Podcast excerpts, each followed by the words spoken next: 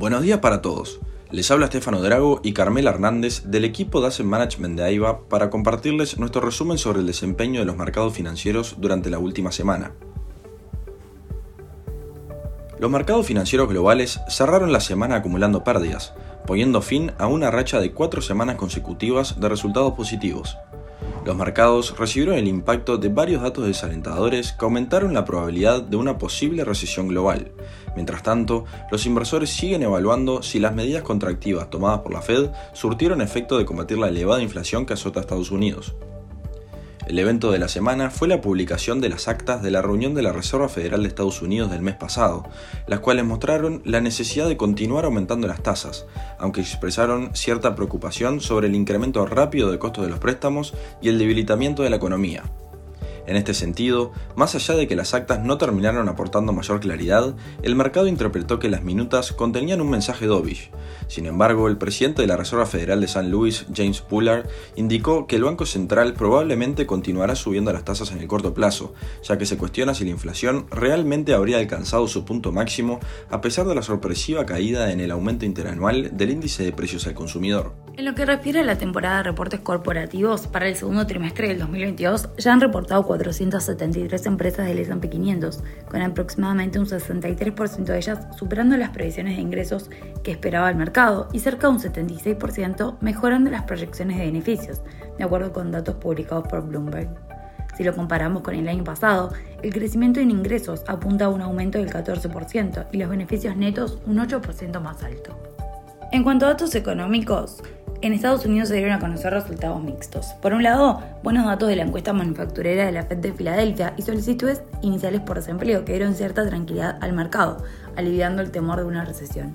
Por otra parte, el índice manufacturero de Nueva York cayó bruscamente, entrando inesperadamente en territorio de contracción, y las ventas de vivienda de segunda mano fueron inferiores a lo esperado, cayendo por sexto mes consecutivo tras un aumento reciente en las tasas hipotecarias, que tuvo un fuerte impacto sobre el mercado inmobiliario.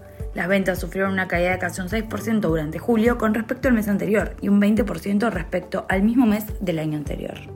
Por el lado de Europa, también tuvimos noticias económicas de fuerte impacto en los mercados. La semana comenzó con la publicación de la encuesta de expectativas económicas ZW, registrando una caída de menos 54,9 puntos desde los menos 51,1 de julio para la zona euro. Además, en Alemania, este mismo índice se ubicó en menos 55,3 puntos frente a los menos 53,8 del mes anterior. Asimismo, la evaluación de la situación actual también empeoró, alcanzando los menos 47,6 puntos, ubicándose por debajo de las estimaciones de los analistas que esperaban un leve repunte. También en la zona euro tuvimos el dato de inflación de julio que subió y alcanzó un 8,9%. Esto supone la mayor tasa en su serie histórica, siendo el principal detractor la energía que avanzó 4%.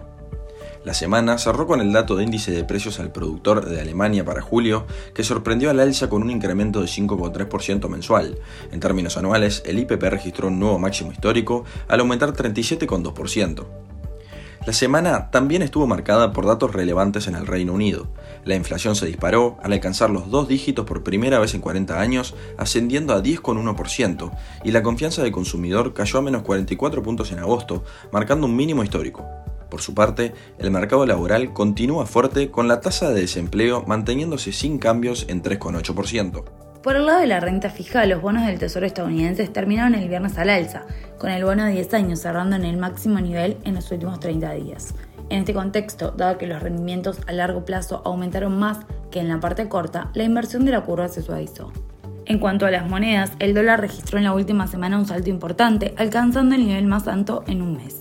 Sin embargo, el euro se vio debilitado frente al dólar nuevamente, luego de los datos desalentadores de Alemania, la economía más importante para la región.